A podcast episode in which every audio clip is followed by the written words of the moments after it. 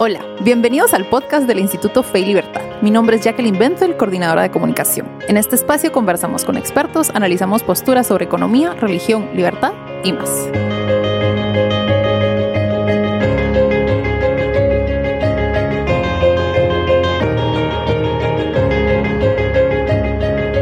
Bienvenidos al último episodio de la primera temporada del podcast del Instituto Fe y Libertad ya con frito y en, pleno diciembre me encuentro con Maurice Polanco. Maurice es miembro del Instituto Fe y Libertad, donde es director de publicaciones y editor de la revista académica con el mismo nombre. Es director del área de humanidades de la Facultad de Ciencias Económicas de la Universidad Francisco Marroquín, donde también imparte cursos de filosofía, lógica y ética. Es doctor en filosofía por la Universidad de Navarra y licenciado en letras y filosofía por la Universidad Rafael Andívar. Autor de varios libros, sus áreas de interés y de investigación en la actualidad son las raíces teológicas de la modernidad y el barroco español. Bienvenido, Maurice. Muchas gracias, Jackie. Hoy tenemos un tema que creo que da para mucho. Vamos a tratar de empezar la conversación. Creo que nos vamos a tomar unos cuantos episodios en dilucidar el tema. Y, pero em, le pusimos cómo ser virtuoso en la modernidad. Entonces, si quiere, empezamos. Eh, Santo Tomás de Aquino definía virtud como hábito operativo bueno. Definición corta, pero que dice mucho. ¿Usted cómo define virtud? Exactamente igual, solo que le agregaría una cosa muy importante. Ya que estamos hablando de cómo ser virtuoso en la edad moderna, hay que tomar en cuenta que tal vez la palabra es la misma. Virtus, virtud viene de virtus, que significa fuerza. Y tal vez estamos, coincidimos en la definición de Santo Tomás, un hábito operativo que nos lleva a obrar bueno. Un hábito, por decir, de estudio, un hábito de puntualidad, un hábito de generosidad, etc. Lo que yo añadiría es lo que también decía Santo Tomás, que la virtud es, que la forma, perdón, de las virtudes es la caridad. Y ahí sí que el hombre moderno no entiende. Porque estamos hablando de caridad cristiana. Sí. Entonces, una virtud sin caridad, es decir, sin que sirva para crecer en amor a Dios, Santo Tomás diría, no sirve de nada más que para ser más soberbio. O sea, un hombre que sea fuerte, templado, justo, pero por sí mismo, por su propio engrandecimiento y no por la gloria de Dios o por amor a Dios, Santo Tomás no le llamaría virtud, ¿verdad? porque él era un autor cristiano. Sí. Y en la antigüedad clásica, en cierta forma, pero de eso podremos hablar más adelante, de la diferencia entre virtudes de los antiguos y virtudes de los modernos. Pero la definición de Santo Tomás tampoco es que hoy la entiendan mucho, porque después de Kant, virtud ha quedado como una, un esfuerzo que se hace eh, no con gusto. Y algo interesante también es que Santo Tomás decía, y no solo él, sino todos los teólogos cristianos, que la virtud te facilita, si es auténtica virtud, te lleva a hacer las cosas que debes hacer, las que debes hacer, con alegría y con facilidad. No podemos imaginarnos a la Virgen María, por ejemplo, haciendo las cosas de mala gana, o porque le costaba mucho. No, las hacía con toda alegría. No, las hacía con alegría. O sea, un hombre virtuoso disfruta con lo que hace, con lo que debe hacer, porque ya está acostumbrado por el hábito, ¿verdad? Ya es un hábito que lo lleva a hacer cosas buenas. Lo contrario de la virtud es el vicio, hábito operativo malo. Perfecto. Y en ese sentido, mi segunda pregunta, que justo usted la mencionó, hay tal cosa como virtudes antiguas y virtudes modernas. ¿Cuál es la diferencia? Voy a empezar con el título de un libro de una autora que conocemos antes que se llama Deirdre McCloskey. Ella escribió un libro cuyo título es Virtudes burguesas. Sí. Pues parece, casi yo me atrevería a decir una contradicción en los términos. Porque para el hombre antiguo las virtudes eran lo propio del alma heroica, de la persona que está dispuesta a dar su vida, del heroísmo, o sea, ser virtuoso hasta el heroísmo. Las virtudes te llevan a darte hasta la posibilidad de dar tu propia vida.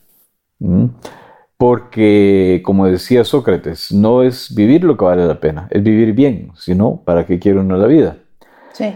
Mientras que un burgués se caracteriza precisamente por conservar su vida, su hacienda, su patrimonio, y no es precisamente un, hombre heroico, no es precisamente el modelo o la imagen que tenemos de un héroe, ¿verdad?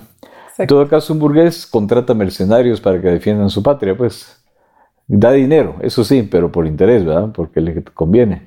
En cambio, el hombre virtuoso era como un, digamos, Don Quijote, como un héroe antiguo, eh, que decía, bueno, si yo tengo la vida, es para algo.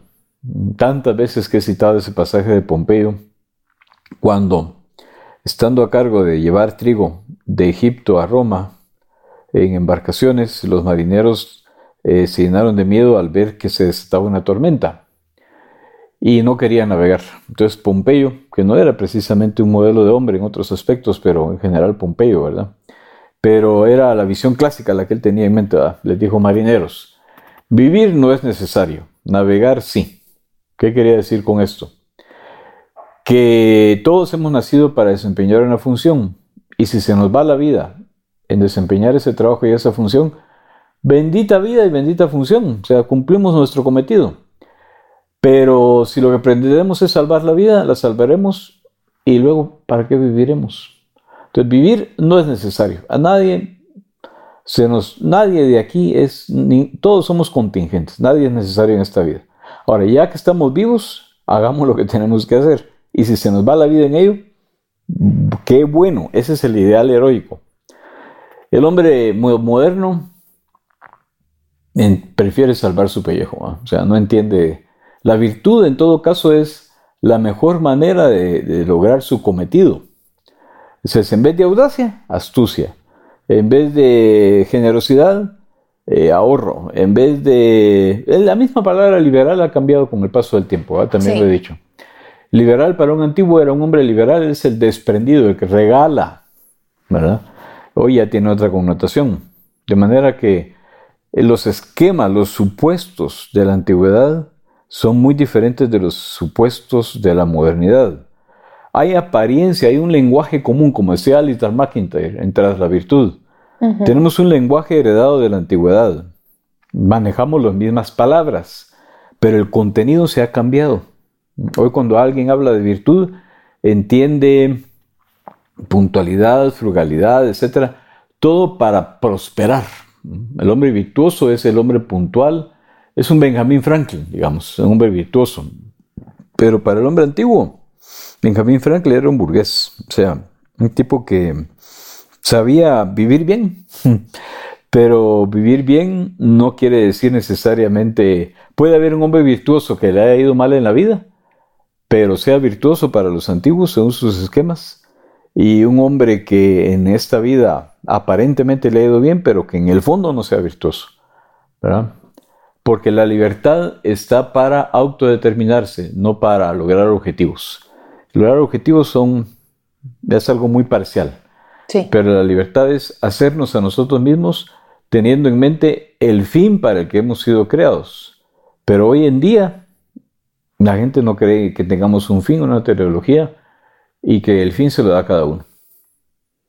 Perfecto. Me encanta porque esto tiene relación.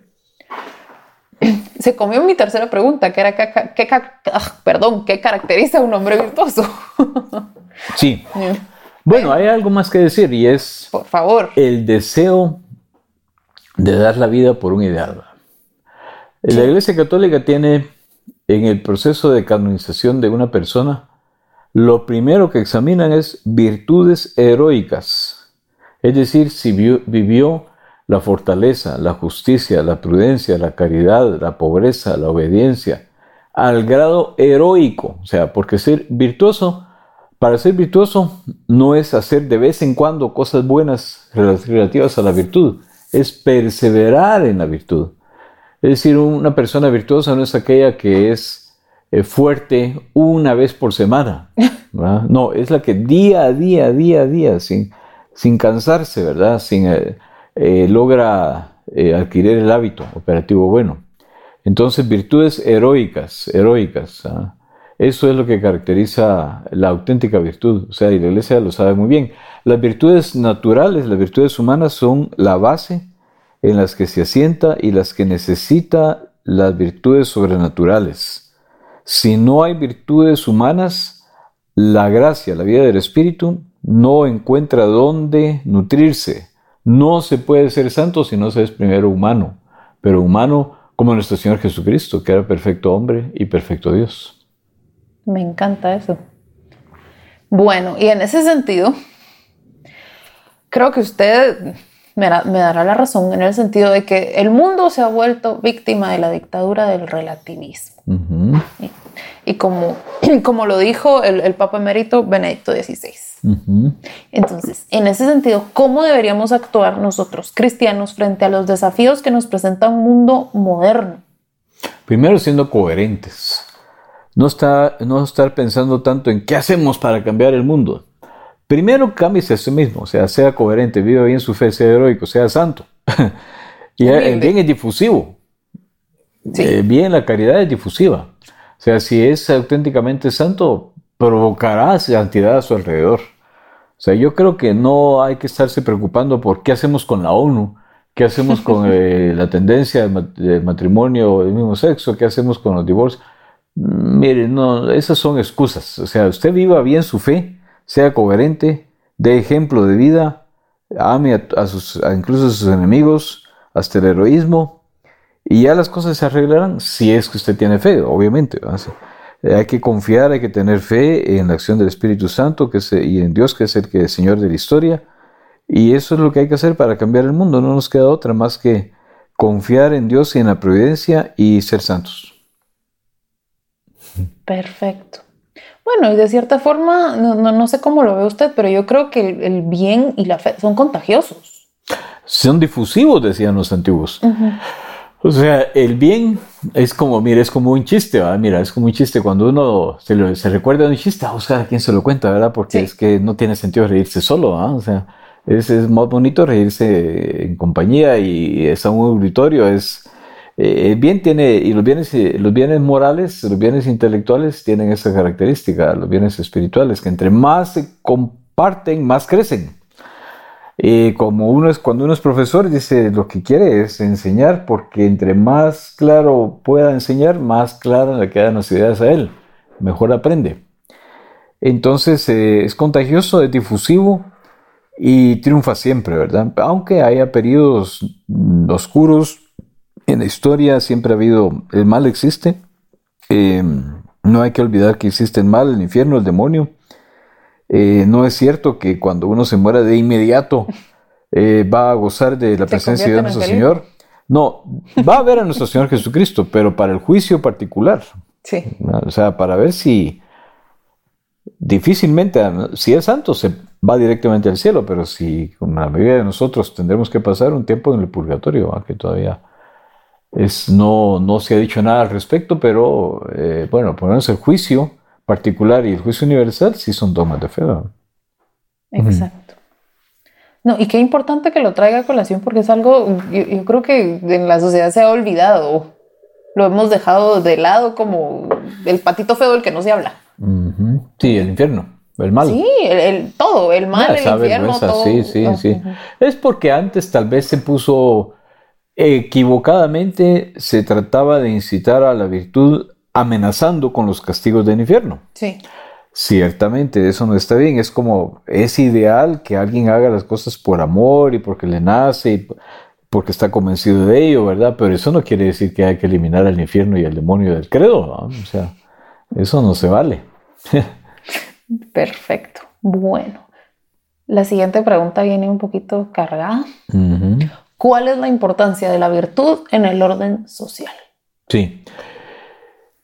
Depende de qué orden social tenga uno en mente. Para un republicano, yo casi que me definiría como republicano. Ok. Es básica. O sea, no existe la posibilidad de que perviva una república si primero que todo no enseñamos las virtudes. Y las virtudes nos deben de llevar a interesarnos por el orden social, por el bien común, por la participación política. Por ejemplo, en el caso de Roma, ejemplo casi por antonomasia de la República Romana, ¿verdad? Bueno, los hombres libres, pues ya he dicho, hay que no era cualquiera, pero los hombres libres, su principal ocupación era ocuparse de los asuntos de la res pública, de la red pública, de las cosas públicas, res pública, ¿verdad? cosas públicas. Eh, los griegos llamaban idiota a que no se ocupaba de lo público, porque idiota es el que se preocupa solo de sí mismo. Hay sistemas de gobierno que, o ideales de eh, políticos que dicen que no, que cada quien se ocupe de lo suyo y las cosas saldrán bien. Bueno, hasta el extremo de decir con Mandeville, la fábula de las abejas, Sí, puede haber vicios, vicios privados, pero al final se dan virtudes públicas. Yo no creo eso. Eh, desde mi punto de vista, eso es demasiado confiar en, los mecanismos legales.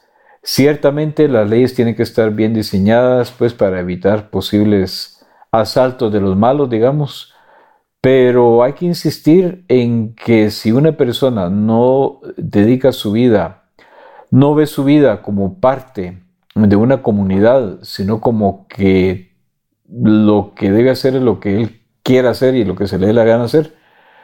Digamos, tenemos la visión antigua, de nuevo, comparando visiones antiguas y modernas, la visión antigua era el individuo no es que no cuente, pero vale en la medida en que se preocupa de sus congéneres, de su comunidad, de su república, de su sociedad y tiene un puesto por eso en, su sociedad y tiene obligaciones y responsabilidades.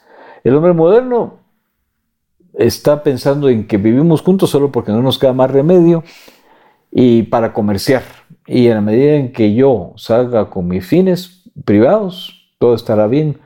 O sea, se desentiende de la comunidad y eso para mí es eh, el síntoma, digamos, la, la manifestación, el origen más bien de lo, la descomposición social, de que ya solo eh, se mantienen las cosas pegadas como por, mm, digamos, por accidente y no hay una consistencia, no hay una coherencia, no hay una fortaleza en la sociedad. Todo se viene abajo al menor, eh, a la menor amenaza. Perfecto, y eso tiene total sentido con mi siguiente pregunta. Y es, ¿qué peligros hay de vivir en una sociedad que va perdiendo la virtud o que le resta importancia? Sí, para empezar, hoy ya ni se entiende eh, el concepto de virtud. Si uno pregunta qué significa, no se sabe, ¿verdad? Suena a, en todo caso, en el mejor de los casos, suena virtuoso a ser una persona bondadosa que se deja hacer y que no responde y que es bonachona, pero ingenua y de la que se aprovechan todos. Es todo lo contrario. Si el hombre virtuoso es, tiene carácter, tiene temple, tiene fortaleza para, para cumplir con sus obligaciones. Y si cumplir con sus obligaciones le exige hacer, presentar demandas, este, eh, portarse fuerte y hablar donde haya que hablar, lo hace, pues. O sea, eh, muchos olvidan que la, la fortaleza, por ejemplo, es es la virtud que nos lleva a emprender lo que vale la pena, a esforzarnos por agredir, dice la primera parte de la virtud de la fortaleza, y la segunda parte resistir la objeción, las dudas, las críticas, las, las, eh, envidias de otros, ¿verdad? O sea, todos los santos han sido hombres de carácter, de, de lanzados, fuertes, no han sido apocados, eh, humillados. No, no, no, no, al contrario, ¿verdad? No se trata de ser soberbio, pero sí de exigir los derechos, que muchas veces son deberes. Por ejemplo, pensemos en Teresa de Ávila, ¿verdad? Santa Teresa. Sí. Era una mujer de carácter fuerte, ¿verdad? Y la criticaron mucho, la trataron de todo, de todo, la, vilipendiaron, la insultaron, pero ella no se dio por vencida, ¿verdad? Ella tenía un carácter tan fuerte que e incluso cuando cuenta en su vida, hablaba con Jesús que se le aparecía, le, reclamaba, le reclamaba y le decía, bueno, a ver, ¿y cómo están las cosas? Y, y, así pasó su vida, ¿no? dejando ejemplo de fortaleza por todos lados. Entonces, si no se forma en la virtud, lo que tenemos es eh, personas que están pensando en que todo se les debe, en que la tecnología lo va a resolver todo, o en que el gobierno lo tiene que hacer o en que la iglesia, no, es decir, todo menos ellos, ¿verdad? Entonces se, se, vuelven débiles, se vuelven maleables, se vuelven manipulables la gente que sin virtudes. Qué importante resaltar eso. Bueno, y para ir cerrando este primer episodio sobre el tema, ¿qué recursos nos puede recomendar para profundizar en, en lo que vimos hoy? Pueden ser libros, artículos, películas, lo que se le ocurra. Bueno, el primero, el libro que ya mencioné, de Alistair McIntyre, que se llama Tras la Virtud, After Virtue, es un libro de 1984, que va teniendo su tiempo, pero ya está traducido al español y es muy importante su diagnóstico, aunque su solución no estoy tan de acuerdo, no diría que sea tan práctica, pero eso nos daría para hablar en otro, otra ocasión. Luego, eh, desde luego, el, el libro de Joseph Pieper, En alemán, que se llama Las virtudes fundamentales. Es un libro de 600, 700 páginas sobre las cuatro virtudes y sus derivados, prudencia, justicia, fortaleza, templanza. Eh, ¿Qué otros libros, qué otros recursos podría haber? Este, vamos a ver, bueno, sí, desde luego. Leer ejemplos de vidas heroicas, o sea, por poner un ejemplo muy claro, con solo leer Vidas paralelas de Plutarco, uno ya entiende de qué se trata ser virtuoso. Vidas paralelas, es decir, tenemos a Alejandro Magno, Julio César, eh, Plutarco era un romano que escribió en griego en el siglo III o IV y hace un recuento de las vidas heroicas de los... y son varios volúmenes. Lo que pasa es que la mayoría que se encuentra son ya resúmenes para que buscar eh, la completa, todas las vidas paralelas, que son bastantes. Perfecto. Bueno, Maurice, muchísimas gracias por acompañarnos en este último episodio. Con mucho gusto, encantado. Esperamos tenerlo en muchos más de la próxima temporada. Gracias, Jackie. Buen día a todos. Gracias. Y eh, para todos ustedes, muchas gracias por acompañarnos en esta primera temporada del podcast. Para más información sobre nuestro trabajo en el Instituto Fe y Libertad, nuestras actividades y todo lo que discutimos hoy, pueden visitar nuestro sitio web en www.feylibertad.org, nuestros perfiles en Facebook, Twitter, LinkedIn, Instagram o nuestro canal de YouTube. Gracias por acompañarnos. Feliz Navidad y feliz Año Nuevo. Hasta 2020.